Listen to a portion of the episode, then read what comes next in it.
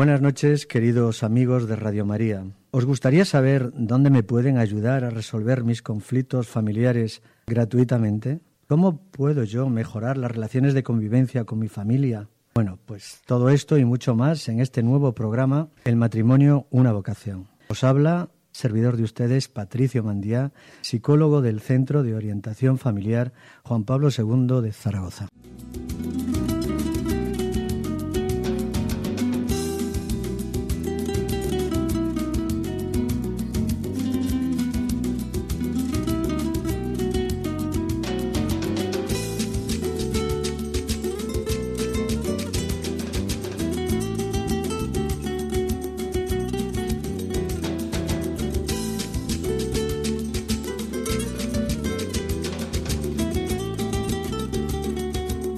Comenzamos hoy, querido radio oyente, un programa con las relaciones familiares como protagonistas. Y lo hacemos desde el Centro de Orientación Familiar Juan Pablo II de Zaragoza.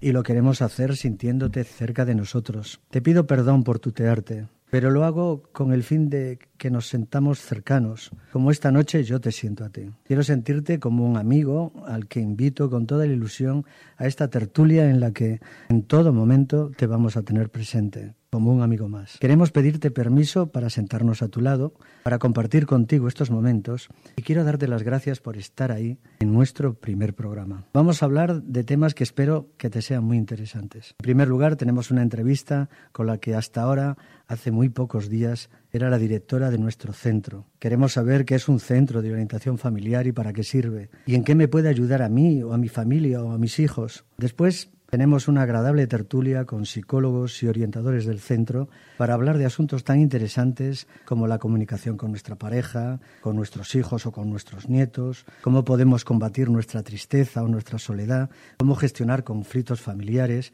cómo ayudar a nuestros hijos o nietos para que sean mejores personas. En fin, en definitiva, cómo podemos ser más felices y ayudar a los demás también a serlo. También te informo que contamos con un correo electrónico al que nos puedes, y espero, enviar vuestras preguntas en cualquier momento. El correo electrónico es el matrimonio una vocación 1 arroba radiomaria.es. Bien, comenzamos nuestra entrevista con Yolanda Latre, hasta hace unos pocos días directora del COF. Buenas noches, Yolanda.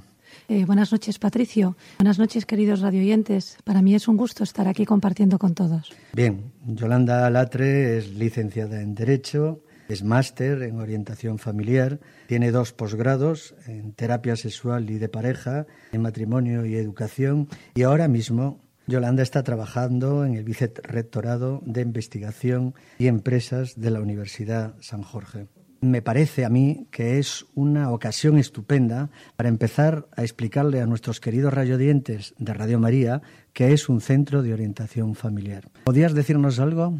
Eh, los centros de orientación familiar son estos espacios donde se acompaña y se acoge a toda persona, matrimonio o familia que presenta una, una, disfunción.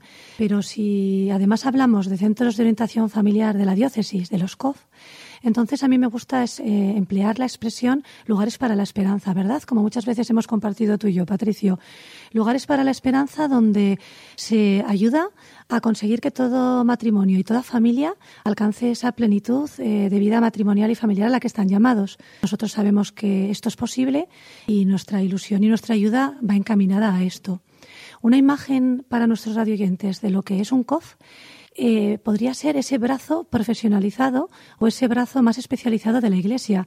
Qué bonita imagen imaginarnos a nuestra Madre la Iglesia preocupándose no solo de las carencias, de las pobrezas materiales, sino también de las pobrezas espirituales de las familias. Para ello se vale de estos brazos, que son cada uno de los COF que hay por toda la geografía española. Oye, muy interesante. Yo, si me permites, eh, me gustaría plantear una imagen que mm, puso en su día nos explicó en su día nuestro conciliario don Carlos García de las Heras. Él decía que la Iglesia estaba muy preocupada por el tema de las familias y por eso había diseñado como tres, mm, tres diques. Uno de los diques era mm, la parroquia, entendida por una familia, y a mí me gusta pensar en ver a Luis diciéndole a Pepe, oye, ese problema que has tenido tú lo he resuelto yo de esta forma. O, yo qué sé, a Lola diciéndole a Milagros, déjame los críos este fin de semana, iros por ahí y arreglaros vuestras cosas. El segundo dique sería la Escuela de Familias, que es un grupo de, de matrimonios especialistas que una vez al mes se reúnen con las familias de la parroquia para hablar de temas tan interesantes como los límites, las normas, el dinero que hay que dar, hasta qué hora, ¿verdad? Y los móviles, bueno, todas esas cosas que son tan interesantes y además lo hacen con un estudio, un caso práctico y lo más interesante es que terminan haciéndose amigos estos. Y el tercer, el tercer mm, bloque de contención ahí estaría el COF, ¿verdad? Para atender, como tú has dicho muy bien, eh, a toda esta gente que tiene problemas y para sembrar esperanza. Bueno, mm, yo también quería decirte qué áreas de actuación tiene un COF. Cada COF, ¿verdad?, tiene su propia personalidad, su propia idiosincrasia, pero sí que es cierto que hay dos áreas de actuación claramente delimitadas, como mínimo, ¿verdad? Porque la belleza y la extensión de las labores de un COF, pues realmente es mucho más amplia. Si tuviéramos que resumir, eh, podríamos decir que una de estas áreas es la orientación familiar, es decir, la acogida, escucha y acompañamiento eh, cara a cara dentro de las consultas. La otra área de intervención igual o incluso más importante todavía y quizá más desconocida es la parte de formación que tienen los COF. Nosotros somos observatorios privilegiados de la familia, por lo tanto no podemos quedarnos callados. Tenemos que salir de puertas hacia afuera para gritar a los cuatro vientos que eh, las crisis matrimoniales tienen solución, cuáles son los principales motivos que llevan a un matrimonio a, a, a, que parezca que se está quebrando y cuáles son las soluciones. Por lo tanto, esta labor de formación, de salir hacia afuera, es tan importante o más que la labor de acogida personalizada. Yolanda, ¿qué problemas se atienden en un COF? Pues, Patricio, eh, esta pregunta que me haces, realmente nuestros oyentes ya se estarán imaginando que, que, la problemática de cada persona y de cada familia es extensísima. Sí que es cierto y que me gustaría destacar que a un COF eh, no solamente acuden personas que, eh, matrimonios o familias, sino también personas que pueden no estar casadas o no tener, o no tener hijos, ¿verdad? Todos somos parte de una familia, todos somos hijos de, hermanos de o primos de. También es cierto que dentro de la, de la casuística que se atiende en un COF, que es extensísima, y que luego en la tertulia me imagino que entraréis más a fondo, eh, también me gustaría hacer notar que los problemas que entran pueden servir para mm, que un matrimonio y una familia se una todavía más o al contrario, se quiebre. Es curioso como el mismo problema en, las, en diferentes familias eh, todos podemos ver los resultados. En unas les ha servido para hacerse más fuertes y abandonarse todavía más en Dios, sin embargo en otras les ha servido pues para, para tener desavenencias y rupturas. Por eso, sea cual sea el problema que se presente, tenerlo todo siempre como una oportunidad, como un punto de inflexión para a partir de ese momento unirse más ese matrimonio y esa familia o al contrario. ¿Qué le podríamos decir a los oyentes de Radio María que personas trabajan en un centro de orientación familiar? Eh, Patricio, esta respuesta la tengo muy clara. En un centro de orientación familiar diocesano trabaja buena gente, pero no solo buena gente. Una de las cosas que a mí más me ha agradado de, de mi labor como directora en estos años ha sido esas entrevistas particulares con cada una de las personas que querían acercarse a un COF. El descubrir con gozo cómo coincidíamos en sentirlo como una misión. Es decir, claro que es ganas de ayudar a los demás, claro que es un voluntariado, pero es mucho más. Es un apostolado. Lo sentimos como, como un fuego, como una vocación a la que estamos llamados. Esto es una de las cosas eh, que realmente más me ha gustado encontrar. Con lo cual ya tenemos buena gente, gente que vive como misión el ayudar a la familia y eh, me faltaría por decir gente con una preparación técnica, es decir, aquellos que por su profesión, como puede ser un psicólogo o un trabajador social, pueden ayudar de una forma más profesionalizada a cualquier persona, o aquellos otros que por sus estudios en ciencias de la familia, como podría ser, por ejemplo, un máster en orientación familiar, estamos un poquito más capacitados para esta ayuda. No falta en este equipo de personas que trabajan en un COF aquellos profesionales como, como médicos o como abogados que hacen que seamos un equipo multidisciplinar y que son una ayuda valiosísima para complementar nuestra orientación familiar. Y qué decir de aquellas personas que no teniendo una formación específica en familias, eh, no podría un COF eh, desempeñarse sin ellas, pues eh, como puede ser la atención telefónica a las familias o la coordinación de las consultas. Muy bien, muy bien. Yo quería para terminar hacerte una pregunta de carácter práctico. María quiere ponerse en contacto con el COF. ¿Qué tiene que hacer? Pues tiene que ser, en primer lugar, tiene que ser muy humilde para reconocer que tiene un problema y que las técnicas o los medios que ha estado utilizando hasta ahora no le han servido. Después, además de ser humilde, tiene que ser muy valiente para moverse y empezar a buscar el teléfono de ese COF de su provincia o la página web del arzobispado donde va a encontrar ese centro que le va a ayudar. Tiene que ser valiente, porque además luego va a ponerse delante de un orientador y le va a tener que contar lo que le está pasando. Con lo cual, valentía y humildad. ¿Y qué se va a encontrar esta persona valiente y humilde? Pues se va a dar una sorpresa, porque va a ir a lo mejor con un poco de temor a esa primera consulta. ¿Y qué se va a encontrar? Pues a otra persona de carne y hueso como él, que lejos de juzgarle o de mirarle por encima, eh, le va a decir que le entiende perfectamente, que él es también de carne y hueso, él también tiene esos problemas o incluso mayores. Y desde esa situación de igualdad se va a poner manos a la obra. Por lo tanto, valentía, humildad y, por supuesto, hacer uso del teléfono o de la página web. Seguro que quedan muchas preguntas en el tintero, pero llega el momento de la despedida. Querida Yolanda Latre, ha sido un placer tenerte en el programa. Un programa que te lo debemos a ti, así como te debemos también este espléndido centro de orientación familiar cuya dirección has dejado hace apenas unos días. Un fuerte abrazo y muchas gracias. Gracias a todos, igualmente.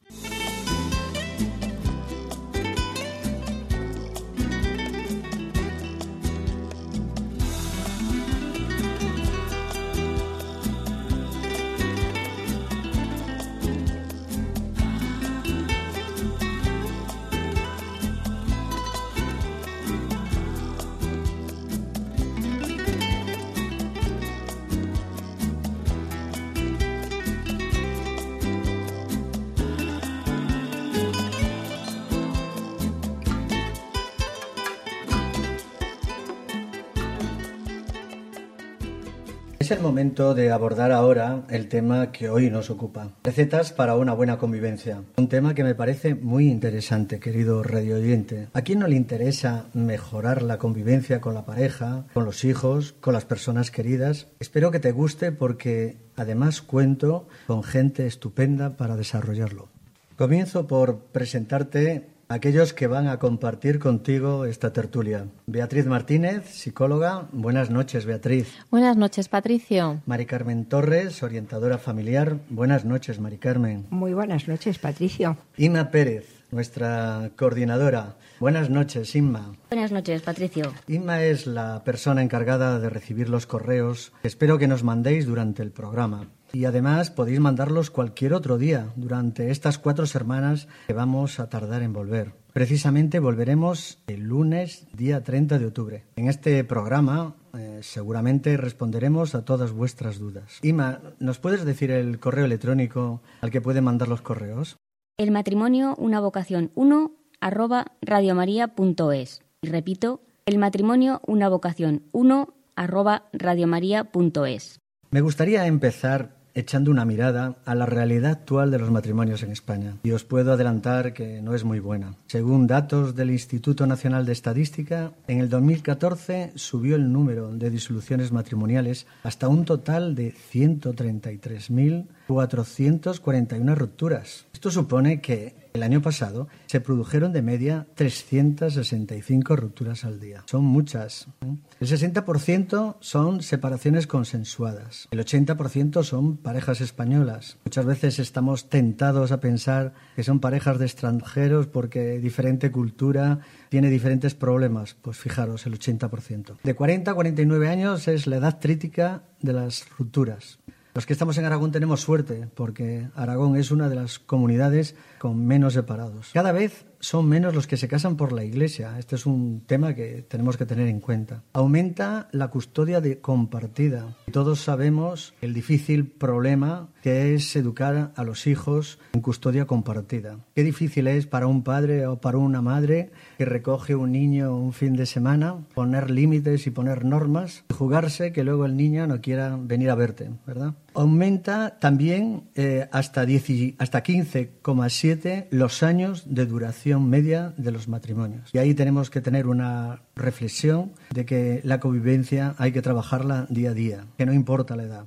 Y el 82% la custodia corresponde a la madre, aunque esto también está modificándose. La rotura matrimonial supera ya el millón de divorcios. En España, en los últimos 10 años ha crecido la rotura familiar un 290% y los más de 10 2.1 millones de matrimonios rotos que hay en, en Europa en los últimos 10 años han dejado por el camino a más de 15 millones de niños con familias no estructuradas. Estoy hablando de fechas muy recientes, del último informe que se tiene sobre los matrimonios en España, exactamente del 16 de marzo del 2015. Ante esta situación tan inquietante, yo me atrevo a preguntarte, Beatriz, ¿qué les podemos decir a nuestros queridos oyentes de Radio María de cuáles crees tú que son las causas más comunes de la disolución matrimonial en España?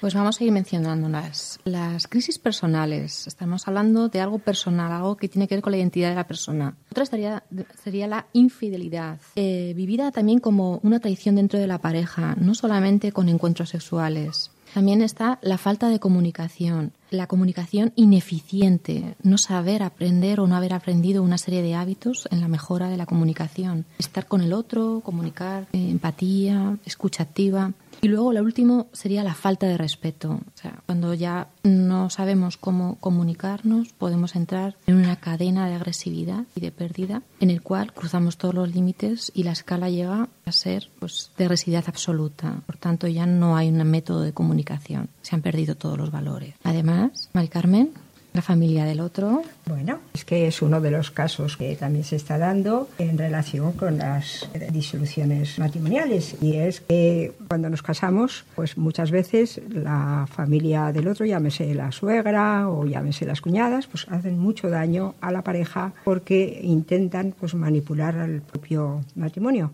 Nosotros tuvimos un ejemplo en el que vino ella a plantearnos el problema de que su marido lo que hacía por las tardes era marcharse a casa de su madre todas las tardes desatendiendo las eh, tareas familiares. Eh, como venía ella sola, intentamos conectar con él, tuvimos la suerte, y eso es un dato positivo, de que vino él y le, nos planteó su problema, el por qué quería atender a su madre y él entendió que su primer deber era atender a su esposa y cambió de comportamiento y de actitud y eh, se solucionó el problema de tal forma que a lo largo de dos años más o menos pues tuvieron otro hijo.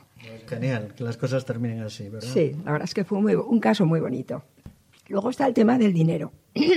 el dinero, yo siempre digo que muchas veces nuestro corazón lo tenemos en el bolsillo. Y llevamos un caso también en el que eh, uno pues eh, no sabían cómo llevar la economía familiar. Entonces se les planteó pues, la manera de que pudieran eh, entre los dos pues, hacer que cada cosa fuera, cada parte del dinero fuera a las necesidades que había y él, sin embargo, lo que hacía es ir al banco, sacar un poquito de dinero, iba sacando un poquito de dinero y al final la cuenta se quedaba vacía. Porque el hombre, en este caso hay hombres que se creen que tienen que llevar el timón del dinero y que, y que hay que andar pues pidiendo la mujer para todo y se creen que, con esto actúan bien y esto les produce a ellas una autoestima muy baja. Hay otro problema que es el de la pérdida de la ilusión y se presenta en muchísimas ocasiones, pero es que eso es consecuencia en muchos casos de que, de que otras cosas, otros problemas hay en el matrimonio. Entonces, eh, yo también tuvimos nosotros un caso que, que lo que hicimos fue atender a la persona que venía y nos dimos cuenta de que tenía una pérdida de ilusión pero que estaba muy asociada a una depresión. En ese caso, primero mm, tuvimos que hacer que le aconsejamos y la orientamos para que fuera al médico para que le pudiese un tratamiento y una vez, pero sí, mm, sí que insistimos en que sea el médico de familia que está habilitado, porque hay personas que eh, aconsejan yo tomo tal cosa, tómatelo tú y no hacen más que causar daño. Y entonces a esas personas que por pérdida de ilusión están en una depresión, pues hay que hacerles ver la importancia del apoyo familiar y que esa persona se siente se sienta querida y que es capaz de salir de la situación en la que se encuentra. Y luego está el problema de los celos. Dice Miguel de Cervantes que si los celos son señales de amor, es como la calentura en el hombre enfermo, que el tenerla es señal de, tener vida, pero vida enferma y mal dispuesta. Entonces, muchas veces nos da vergüenza hablar de los celos y hay celos que son normales en la familia, pero hay otros celos que son patológicos. También aquí yo tuve la experiencia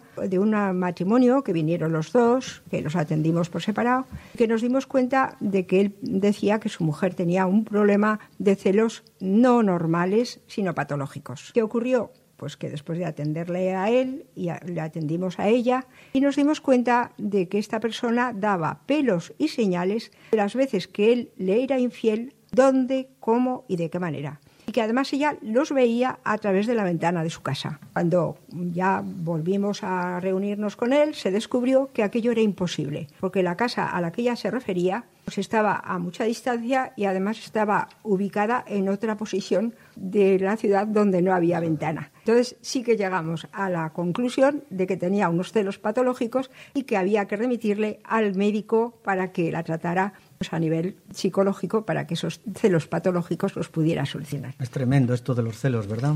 Es tremendo de los celos. Luego está la competencia profesional también, que se puede dar en muchas ocasiones. Las adicciones, el tema de las adicciones es un tema muy complejo. Y la inmadurez. La inmadurez. Y tú, Mari Carmen, ¿qué diferencias crees tú que debemos de tener en cuenta en una convivencia entre los hombres y las mujeres? Pues tenemos que tener en cuenta que la psicología femenina y la psicología masculina no son iguales. Hay unas grandes diferencias entre el hombre y la mujer. Muchas veces, aunque en los cursos prematrimoniales se nos dice, nos encontramos que realmente pues creemos que la otra persona nos entiende, las mujeres nos entienden cuando nos dicen. A veces incluso nos creamos un castillo de idealización del matrimonio y pensamos que la otra persona va a adivinar lo que nosotros creemos que pues que hoy es el aniversario de mi boda y me va a traer uh, pues unas flores. Y como el hombre es diferente y tiene menos detalles, pues llega a casa y tan apenas se ha, se ha acordado de, de que es nuestro aniversario. Con este ejemplo quiero decir que es más cómodo, sería más realista que la mujer se bajara de ese castillo en el que está subida y se diera cuenta que tiene una diferencia psicológica con él y tuviera pues esa habilidad que tenemos las mujeres de hacerle ver al otro pues ay cuánto me gustaría que el día de mi aniversario pues tuviera yo pues unas flores o tal y él seguro que por las indicaciones de ella ese día pues va a quedar maravillosamente. Muy bien. Mm, Beatriz, eh, ¿puedes aportar, quieres aportar alguna cosa? Hombre, yo sobre todo el tema de la comunicación, distinguir también que a nivel psicológico comunica distinto un hombre que una mujer. Y se ve no solamente en, el tema verbal, sino también en el tema corporal. Las mujeres somos más intuitivas y podemos eh, sorprender a un caballero cuando nos está contando algo que a lo mejor no tiene que ver para nada con lo que está diciendo corporalmente, ¿no? Entonces, pues hay que estar también atentos a esos signos ¿no? de corporalidad que nos pueden estar indicando si nos están diciendo cosas verdaderas o falsas o no está siendo todo lo sincero que debe ser. ¿no? Yo quería añadir que la comunicación no verbal es tan importante o más que la comunicación verbal. Es decir, eh, la mirada a los ojos del otro nos está diciendo si nos está engañando o no. También es muy importante el que su forma de comportarse, su cuerpo, su manera de ponerse, todo comunica. Yo siempre digo que todo comunica. Incluso el que no habla está comunicando que no quiere hablar. Y entonces es un 65% de la comunicación en total lo que supone la comunicación no verbal. Qué razón tienes, Mari Carmen. Yo quería añadir alguna cosa en esto de que somos diferentes los hombres y las mujeres. Y nos equivocamos cuando uno piensa que el otro debería hacerlo como lo haría yo si en realidad estoy pensando eh, o me estoy dirigiendo a otro de distinto sexo. muchas ocasiones cuando nos dirigimos a otra persona pensamos que el otro debería de responder como lo haría yo. ¿Eh? Y esto es un error. Eh, cuando hago ejercicios prematrimoniales con gente que se va a casar, pues suelo hacer una dinámica que me resulta muy divertida. ¿no? Pongo a los hombres por un lado todos juntos, a las mujeres por otro, y les digo que mediten en qué creen ellos que son diferentes los unos de los otros. Y éteme aquí que aciertan generalmente. Pero, ¿qué pasa? Luego se olvidan. Sí. Se olvidan. Y entonces vienen a la consulta reclamando de que este, fíjate lo que me dijo, es que hace las cosas distintas a como las hago yo. Y entonces hay que recordarles de alguna forma ¿eh? que somos diferentes. Y es muchas veces eh, el terapeuta lo que tiene que hacer es buscar un equilibrio, ¿verdad?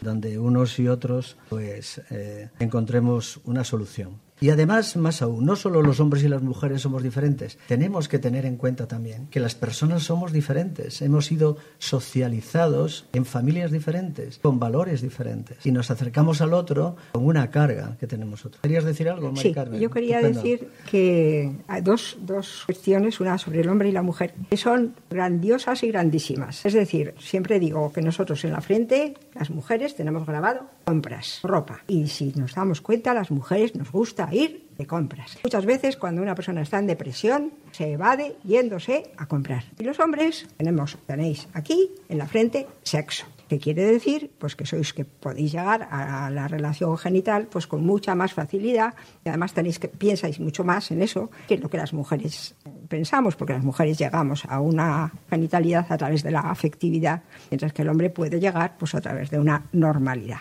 Muy bien. Bueno, otro de los temas que me parecen interesantes y que podíamos hablarlo hoy, te lo pregunto a ti, Beatriz. ¿Qué importancia tienen los valores en el equilibrio personal de la persona? Pues sí, los valores son fundamentales. Los valores, para, para entenderlo, tenemos que decir que son como los cimientos, las bases de las personas. Son convicciones profundas que determinan la manera de ser. Tiene que ver con la identidad. Además, orientan la conducta, el comportamiento e involucran tanto los sentimientos como las emociones. Los valores se presentan con una jerarquía, ¿sabes? Patricio, de mayor a menor importancia. Además, cada persona las tiene jerarquizadas según ha ido aprendiendo, porque se adquieren, se, van, se van aprendiendo, se van adquiriendo con la vida, a lo largo de nuestra vida, desde la infancia hasta la madurez. Forman parte de la identidad de la persona eh, porque incluyen además eh, temas como la felicidad, la paz, la soledad. Sí, pero es que hay un valor que es nuclear y va introduciendo otros. Estaríamos diciendo que la felicidad sería el valor más nuclear, donde va añadiendo la alegría, la tristeza, porque puede ser antónimo, sinónimo, ¿va?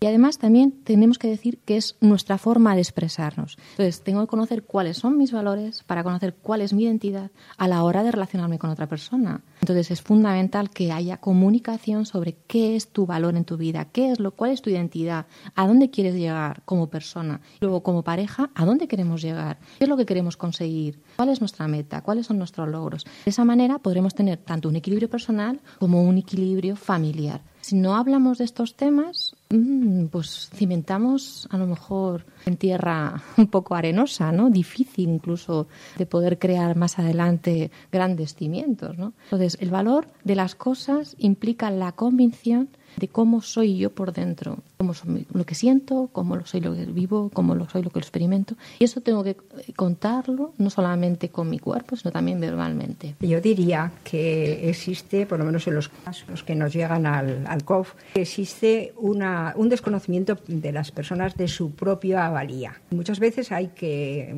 trabajar con ellos para que se conozcan los valores que tiene cada uno de ellos, porque no se conocen. O sea, y si yo no me conozco, no puedo conocer al otro. Y si no estoy bien, tú no estás bien. Entonces, si, si trabajamos con esa terapia de que la persona reflexione sobre sí mismo y descubra sus valores. Porque yo siempre digo que las personas somos tesoros. Somos eh, ese tesoro que Dios ha puesto en nuestro corazón. Está envuelto muchas veces en papel de estraza. Y que tenemos los terapeutas o los orientadores que quitar el papel de estraza para que se descubra ese, ese diamante en bruto que tenemos para irlo perfeccionando. Y de ese desconocimiento que hoy en día se está dando mucho en las personas, pues es lo que nos toca a nosotros des- que se descubra como persona. Y al descubrirse e ir como persona, descubrirá los valores del otro. Porque como atendemos a los dos, pues entonces atendiéndolos, descubrirá el uno los valores del otro y el otro los de uno. Y precisamente por eso empezarán a quererse, porque lo bonito y lo bello es que se quieran.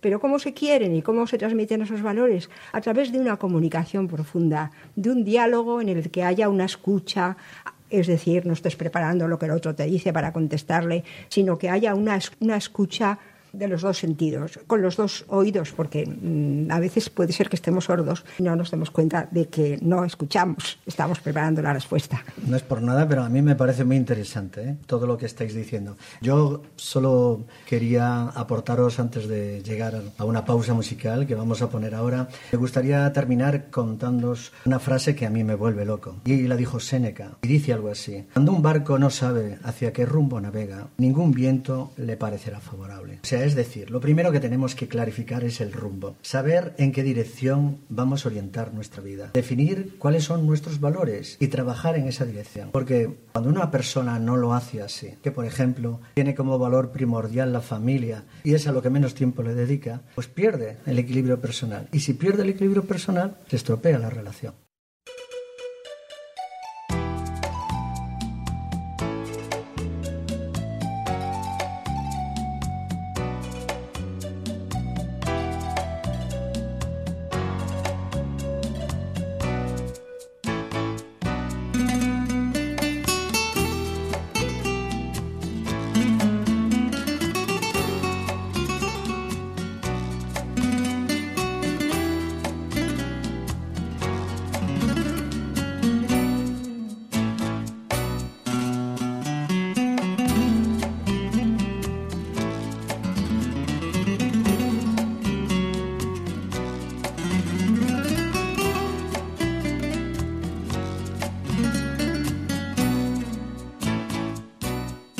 Beatriz, yo te quería preguntar a ti qué problemas más comunes son los que te has ido encontrando en el COF. Sí, Patricio. A ver, los casos que yo he ido tratando han sido dentro de la familia crisis de parejas, dentro de las crisis pues problemas de comunicación, infidelidad, separaciones. Luego el que más suele ocurrir o más casos de este tipo he tenido suelen ser mm, parejas que ya llevan un tiempo viviendo juntos y empieza la apatía y el aburrimiento. Entonces es volver a enamorarse. Además también de problemas típicos de convivencia, ¿eh? el ponerse de acuerdo en llegar a acuerdos comunes, problemas de comunicación por una comunicación ineficiente, donde tienen que aprender habilidades, nuevas estrategias, porque no las han aprendido, no las han adquirido. Y luego ya con los adolescentes, pues tenemos problemas típicos de autoestima, el bullying, problemas con la autoridad o dificultades en el estudio. Y luego ya con toda la familia, eh, los casos más, más específicos que he tenido así han sido de falta de respeto a los padres, por el problema de las normas, el aprendizaje de límites y cómo las separaciones afectan también a los hijos. Estos son, por decirlo de un modo, especificado, desglosado para que podamos ir viendo cómo diferentes familias acuden a nuestros centros a solicitar ayuda y las podemos clasificar siguiendo estas problemáticas. Bien, yo lo que quería añadir es que mm, clasificar los problemas que nos vienen me parece muy bien, pero es que cada problema no es un solo problema, viene con cuatro o cinco problemas añadidos. Es decir, a lo mejor yo tengo un caso que estoy trabajando en él de un matrimonio con dos hijos en el que se están conjuntando una serie de problemas. Hay una incomunicación por parte de los padres, hay una depresión por parte de la madre, hay unos malos tratos de los hijos para los padres, pero debido al comportamiento de la propia madre. Hombre, nunca es admisible que un hijo pegue a una madre. Y entonces hay, yo contaría ahora un chiste, y es que eh, va un señor al médico y dice, es que no puedo con mi mujer. Dice, pues ¿qué te pasa? Dice, pues que a mí me gustan mucho las lentejas. Y el primer día me dio lentejas, y el segundo día me dio lentejas. Y llevo 33 años comiendo lentejas. Y entonces el médico le dijo, ¡puf! Entonces, ¿qué quiere decir? Que pues tiene que haber una, una variedad en el, en el, matrimonio y que tiene que haber unos comportamientos hacia los hijos que den pie para que haya unas relaciones con los padres que sean equilibradas y que guarden unas normas, un respeto, pero también tienen unos derechos y que esos derechos por pues, los padres se los concedan para que se consiga esa armonía familiar. En estos momentos el problema que llevo entre manos es muy, muy complejo y muy difícil de que se solucione. Porque eh, justamente mandas a hacer unas tareas y luego te encuentras a la semana siguiente pues que la persona no ha hecho esa tarea. Y, claro, pues entonces el problema, pues tienes que intentar que las personas respondan a lo que les mandas a hacer porque necesitan una terapia de actuación y darse cuenta que están haciendo mal y rectificar. Bueno, yo, eh, de acuerdo con lo que os comenté la otra vez, me he encontrado en particular, quizás eso es porque Ima me los manda, he encontrado muchos casos con ansiedad y depresión, muchas veces producto, como decías tú, Mari Carmen, de la soledad. Hay muchas personas que viven solas y otras que se sienten solas. Muy bien, otro tema del que hemos comentado antes y que queríamos decir alguna cosa es sobre la infidelidad ¿eh? como una causa de separación. Dime, Mari Carmen, ¿qué podías comentarnos sobre la infidelidad? Bien, pues lo que, mm, tal como ha dicho Beatriz, hay dos casos de infidelidad una la infidelidad pues por causa de otra persona que, se ha ido, se ha sido infiel yéndose con otra, con, otra mujer o con otro hombre y esa infidelidad en, otros aspectos de, la, de los valores de la vida de la pareja. Realmente yo estoy llevando un caso de infidelidad de, de una pareja y la verdad es que lo que sí puedo decir es que la dignidad personal de la persona que a quien le han sido infiel queda muy deteriorada, porque la persona que más amamos entendemos que es muy duro que nos haya sido infiel. Y cuando llegan estos problemas, pues hay que resarcir la dignidad de la persona que se siente pisoteada, porque el amor debe estar por encima de todo y hay que intentar recomponer, si es posible, la pareja trabajando con cada uno de ellos para restaurar esa dignidad de ellos o de ellas y hacer posible que si el hombre llega pues a la genitalidad sin sale más, se dé cuenta del daño tan grande que ha ocasionado a la esposa y se comprometa en un amor más fuerte con la, con la esposa, un amor más fuerte, que digo yo, más fuerte que la propia muerte. La infidelidad en las relaciones de pareja es, la primera causa de divorcio y produce unas fortísimas reacciones, eh, las que suelen ser de, de emoción. ¿no?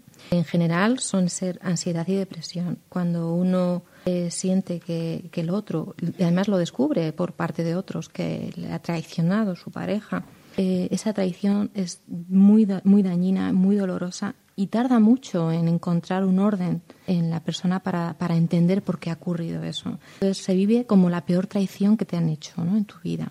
Por otro lado, también se piensa que el infiel es el culpable del, del daño que se ha, que se ha producido, ¿no? pero eh, esto no es una cosa de uno, es cosa de dos. Entonces hay que estudiar el por qué el otro ha hecho esa traición o ese daño. Porque a lo mejor se supone que la relación de esa pareja no estaba, no estaba bien establecida, porque no ha habido una serie de acuerdos, porque no ha habido una comunicación. Entonces, eh, tendemos a culpabilizar a uno, pero se nos olvida que esto estamos hablando de dos. Entonces, es un juego de, donde entran más de dos personas. Y luego, es muy importante a la hora de mantener una buena relación de pareja, establecer cierta independencia y autonomía por parte de los miembros de dicha pareja. Por tanto, deben considerar, por un lado, que para tener esa buena relación deben mantener una buena comunicación afectiva y efectiva. Cuando hablo de afectiva, mm, tiene que haber amor físico, pero cuando hablo de efectividad es lo que comunicamos va a, va, un buen rumbo. ¿no? Además, también se recomienda constatar que esa unión de pareja eh, se basa en unos principios, en unos valores. Y eso tienen que hablarlo desde el primer día, porque con ello van a considerar a llegar a una serie de acuerdos que pueden ir renovándolos. Entonces, esto es como ir revisando lo que hemos ido diciendo que vamos a ir haciendo, porque muchas veces nos pueden olvidar las cosas, no hablamos. Entonces, es importante constatar si hay una buena relación de pareja, de cómo se, se hace esa independencia y esa autonomía de acuerdo a esos acuerdos y a esos principios, esos valores. Bueno, a mí me gusta mucho todo lo que estáis diciendo. Espero que a mi querido radio oyente que está ahí al otro lado de Radio María le guste también. Yo Quería aportar algunas veces eh, una cosa, ¿verdad? Tal como tú has dicho, Beatriz, muchas veces la infidelidad es una manifestación de que la relación no funciona bien. En ocasiones aparece una persona en nuestra vida porque encontramos en ella todo lo que no está en nuestra pareja. Esto, por supuesto, que no justifica la infidelidad, pero sí nos puede dar una pista sobre aquellas cosas que debemos de hacer. Pedir perdón, saber perdonar, que es un acto tremendo de generosidad. Perdonar significa comprender lo que ha ocurrido, aceptarlo y dar una nueva oportunidad. Sabemos además que perdonarlo no es suficiente, pero es el primer paso yo creo el paso fundamental. Hay que compartir sentimientos, explicarse bien, decir lo que uno siente y sobre todo saber controlar las emociones. Es mejor no ponerse en el plan de víctima. No vale la pena tampoco recordarlo continuamente. No se puede vivir eh, con la lista de agravios blandiéndola constantemente. Si has perdonado, hay que seguir adelante. Se ha roto la confianza, hay que recuperarla y demostrar a la pareja de que confías en ella, de que estamos ahí. Y sobre todo buscar ayuda, si es necesario. Ir a un COF, seguro que hay un COF cerca, os pueden echar una mano. Y si el responsable eres tú, entonces reconoce la culpa y la situación de haber roto una promesa hecha ante el altar, ante los seres queridos. Sincérate con tu pareja, ponte en su lugar, no te justifiques, admite tu responsabilidad. Sé consecuente y acepta el riesgo de que te abandone con razón y todo lo que pierdes Muchas veces pierdes toda una familia, que es lo más importante, y luchas sobre todo decididamente por aquello que es lo más importante en tu vida. ¿Decías, Mari Carmen? Sí, yo quería añadir un caso que yo tuve de infidelidad, que cuando vinieron al COF, la pareja ya, él había pedido perdón, y como somos humanos y como pues, somos como somos, y nuestra falta de valores, y, y nuestras. a veces se nos clavan las cosas en el cerebro de tal manera que somos incapaces de trabajar con ellas. Pues habían pasado como dos años y realmente ella estaba muy obsesionada. Yo, bueno, tan obsesionada estaba con el tema de la infidelidad de él, pues que hizo una serie de cosas, pero bueno, yo voy a comentar lo que yo viví. Era una noche a las 3 de la mañana, me sonó el teléfono y eran las dos hijas de este matrimonio. Ya, Mari Carmen, somos las únicas la única persona que conocemos aquí y te pedimos ayuda porque nuestros padres están en el calabozo. Pues ha ocurrido? Pues que mi madre ha pegado a mi padre, precisamente por esa, siempre echándole la misma culpa de la infidelidad que había tenido, de tal manera que el padre se bajó abajo y la mujer le tiró por la ventana. Bueno, habían tomado cervezas, hay también que decirlo, porque otro de los problemas que puede haber es la adicción al alcohol o la, o la falta de, o, la, o las drogas, ¿no? Y en este caso el alcoholismo. Pero bueno, habían tomado tres cervezas y ella cogió una cerveza, la tiró por la ventana por la ventana a la calle y bueno, no le dio a él de puro milagro. Llegó la policía, los detuvo, los metió al calabozo y encima ella, era la que le había pegado a él, decía permanentemente que era él quien le había pegado a ella. Entonces yo me fui con ellos, fuimos al, al, juzgado y eh, se iba a celebrar pues un juicio mm, de tal manera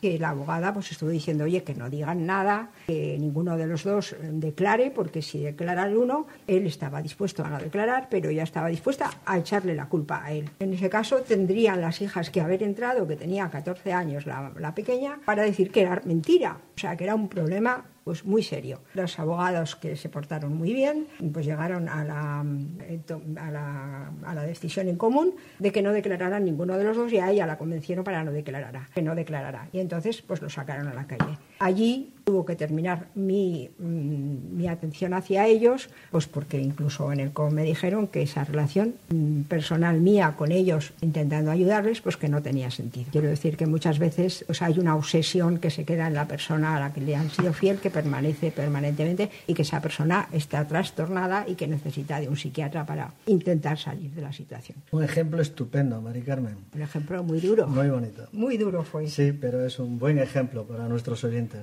Yo quería preguntarte ahora, Beatriz, sobre la falta de comunicación, que alegan que es uno de los factores más importantes en la separación matrimonial. ¿Cómo afecta esto? Bueno, eh, ese factor, quien lo vemos, somos los que trabajamos con las familias, que descubrimos que muchas veces el problema que ellos habían designado, que era pues que no me quiere, que no me atiende, pues muchas veces es porque no se saben comunicar o no han aprendido a comunicarse. Mm, debemos conocer que existen muchas razones por las cuales pues, se puede llegar a establecer una comunicación ineficiente entre las personas, ¿vale? La pareja en particular también tiene que ser consciente de que en ocasiones no estamos haciéndolo bien, porque o no se ha aprendido, o no has llegado, o no has sabido dialogar con él. Entonces, lo más grave es que ninguno de los dos determine o, o consiga decidir a dar el paso para hacerlo de forma correcta. Es decir, yo puedo estar hablando, diciendo muchas cosas, pero si la otra parte mm, en la comunicación juega un emisor y un receptor, pero si la otra parte, que es el receptor, no me da una bidireccionalidad del mensaje el que yo le estoy diciendo, el diálogo se queda en nada, se va. Entonces, es muy importante a la hora de comunicar saber cómo está afectando lo que estoy yo diciendo en la otra persona. Y para eso necesito que haya una respuesta por parte de él. Puede ser una comunicación no verbal, no tiene por qué ser verbal, pero necesitamos. Y de ahí nace la necesidad de una escucha activa. Es decir, yo intervengo, pero la otra parte también va a darme una vuelta de lo que yo le estoy diciendo, porque yo necesito verificar si él está entendiendo yo lo que, lo que yo estoy diciendo. Además, no solamente es el entendimiento, sino también el sentimiento y cómo lo está viviendo entra aquí en juego la empatía, es decir, saber ponerme en el lugar del otro, atender a la otra persona de acuerdo a sus valores y a sus sensaciones. Ya hemos dicho que la psicología del hombre y la mujer es distinta, por tanto tenemos que ser flexibles a la hora de ver cómo uno vive una cosa y cómo el otro la experimenta. No podemos decir que exagerada eres o todo lo contrario, es que no me entiendes. Tenemos que ser flexibles en el lenguaje para favorecer en todo momento. En conclusión, los pasos fundamentales para lograr una comunicación efectiva y de entendimiento es, sobre todo, paciencia, escucha activa, diálogo y saber afrontar las penas o las dificultades con una actitud positiva. Si yo estoy abierto a todo esto, podré comunicarme mejor con la otra persona. Si yo no he adquirido estas habilidades, sí que debo buscar un lugar, como en este caso nuestro centro, nuestro COF, para mejor aprender estas estrategias y estos hábitos. Es verdad que estamos hablando de habilidades y en muchas ocasiones no se enseñan. ¿eh? Se reproducen porque es algo que hemos imitado, de que hemos aprendido en nuestra casa, con nuestros amigos o en los centros de trabajo. Entonces, cuidado a que pensamos que sabemos comunicar, pero a lo mejor es algo que venimos imitando de otro. Yo diría que, las relaciones humanas no son fáciles. El relacionarnos con los demás no es una cosa sencilla, muchas veces porque no se nos entiende o porque parece que hablamos un lenguaje distinto. Entonces, la auténtica comunicación es aquella que nos hace ponernos las dos personas, el encuentro de dos seres que perciben en relaciones recíprocas y complementarias como son la amistad, el amor, la fraternidad. Esta comunicación, cuando es auténtica, tiende a inscribirse en la duración y inspira a ser permanente. Y las reglas principales de una buena comunicación es primero escuchar al otro y luego descubrir al otro y reconocerlo como persona. A la persona que está enfrente de mí la acepto tal cual es, me abro por mi parte, tengo una apertura y en, y en toda la conversación siempre existen diversos niveles de comunicación hasta lo más personal e íntimo que son mis sentimientos. Cuando yo me comunico o cuando yo dialogo a nivel profundo y expreso mis sentimientos, estoy comunicándome auténticamente con el otro y esto me lleva a amar al otro. Y cuando no lo hago así, pues hay una comunicación que se llama la comunicación vertical, que es la que, como la palabra indica, pues pisotea al de abajo para ascender, eso diríamos a nivel empresarial, pero también a nivel personal. ¿Qué quiere decir? Mm, lo hacemos de una manera, pues tú eres un tonto, pues esto lo haces mal, pues tal, pues tal. Es decir, no escuchamos, sino que reprendemos y hay una multiplicidad de palabras que indican o de actuaciones que indican que no hay comunicación, que la comunicación es vertical, si es que se llama comunicación. Bueno, a mí me parece muy interesante todo lo que decís. Queda un montón de preguntas en el tintero, pero el tiempo es el que tenemos y yo creo que es el momento de ir concluyendo. Y a mí me gustaría concluir pues haciendo un pequeño resumen de, de las cosas que hemos dicho aquí. Beatriz, ¿se te ocurre alguna cosa? Pues sí, mira, como resumen, pues yo diría que si estamos hablando de las familias, de cómo aprender a relacionarnos mejor, deberíamos atender a la comunicación. Teniendo en cuenta esto, tenemos que enfrentarnos a esta situación con un deseo de resolver y cerrar temas. Eh, tenemos que estar abiertos en adquirir hábitos comunicativos, afectivos y efectivos. Además, tenemos que tener una higiene en nuestras creencias. Solemos creer que nuestras creencias son permanentes y no, podemos cambiarlas, podemos modificarlas. Tenemos que actuar de acuerdo a cómo va desarrollándose nuestra vida. Por tanto, tenemos que estar también abiertos a un aprendizaje de nuevas posibilidades. El cambio, la transformación, nos ayuda a ser mejores personas. Entonces, tenemos que tener una actitud positiva, un deseo de una actitud participativa y no defensiva. A mí me gustaría poder deciros que a, lo largo de, estos años de, experiencia trabajando con familias, a mí me ha ayudado muchísimo tener en cuenta una frase que decía Marcel Proust. Decía, la sabiduría no nos, no nos es dada, debemos descubrirla por nosotros mismos, tras un viaje que nadie puede evitarnos recorrer. Pues yo invito a nuestros oyentes a que piensen si la sabiduría les ha llegado o no, si están en ese viaje con una pareja o no, a cómo tienen que hacer ese recorrido y que bueno, que estamos siempre abiertos a descubrir nuevas cosas. Mari Carmen, ¿quieres decir alguna cosilla? Sí, yo quería decir que a lo largo de la vida todos tenemos crisis. Está la crisis de los niños, la de la adolescencia, la de la juventud, la de los que se casan y les levantan al día siguiente y la mujer sale con legañas o el hombre y entonces es vivir la vida diaria. A lo largo del matrimonio a los 10 años suele haber una crisis. Está la crisis de los 40, que puede ser los 40, 48, pero bueno, qué nombre parece parece ser que quiere rejuvenecer, ponerse más joven, la mujer entra en la menopausia y entonces hay que hacer mayor, y etcétera, etcétera. Pero bueno, eso es como principio del resumen de lo que yo quería decir. Que como todos tenemos problemas es cuando vamos al médico y creemos que el problema que tenemos es único, que solo nos pasa a nosotros. Nos encontramos que hay un montón de gente en la sala de esperas que tienen el mismo problema que nosotros. Es decir, que todos tenemos problemas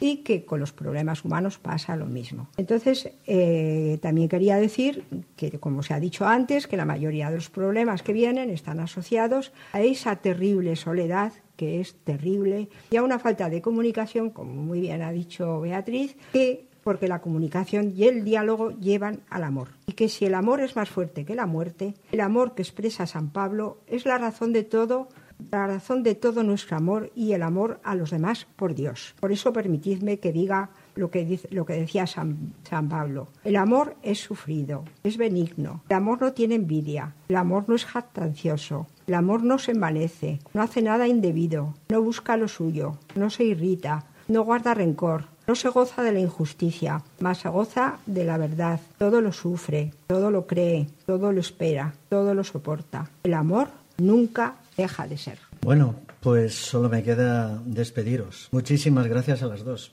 A ti, Patricia, por, invitarnos. A ti, hermosísimo, Patricio. me abrumáis, como dice Antonio Bueno, es que eres maravilloso.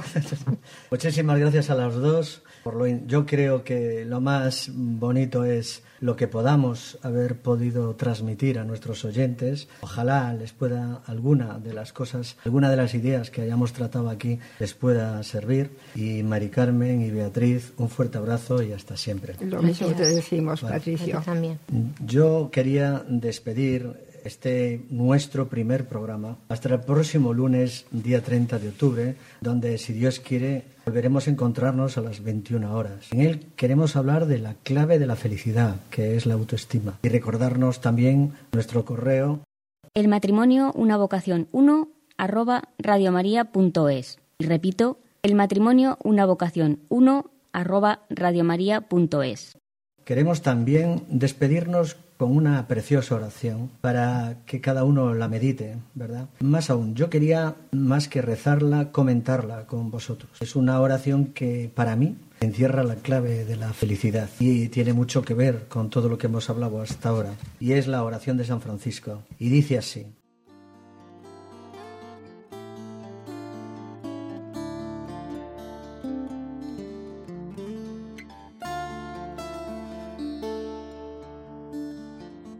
Señor, hazme instrumento de tu paz. Es decir, no quiere decir que nosotros seamos aquellos que le dicen, ¿cómo has consentido esto? ¿Cómo, cómo has tragado por esto? Em, yo de ti no lo haría. Es todo lo contrario. Nos pide que seamos instrumentos. Que donde haya odio, ponga yo amor. Que donde haya injuria, ponga yo perdón. Qué difícil, ¿verdad? ¿Cuánto nos cuesta a todos nosotros pedir perdón? Donde haya duda, ponga fe. Donde haya desesperación, esperanza. Nosotros en el COF presumimos y decimos que somos sembradores de esperanza. Donde haya sombra, luz. Donde haya tristeza, alegría. A ti, querido rayo diente, quiero decirte que la gente se escapa de los tristes. No vayas por la vida penando, porque vas apartando de ti a toda la gente. Y ahora viene la clave de la felicidad, que es muy duro, ¿eh? pero yo creo que está ahí. Dice, oh divino maestro, concédeme que no busque yo ser consolado, sino consolar. Que no busque ser comprendido, sino comprender. Que no busque ser amado, sino amar. O sea, todo lo contrario a lo que estamos diciendo por ahí, que no me quieren, que no me escuchan, que no me llaman, que no me comprenden. No, no. Porque dando es como recibo. Perdonando es como tú me perdonas a mí. Y muriendo en ti, nazco para la vida eterna. Un fuerte abrazo para todos.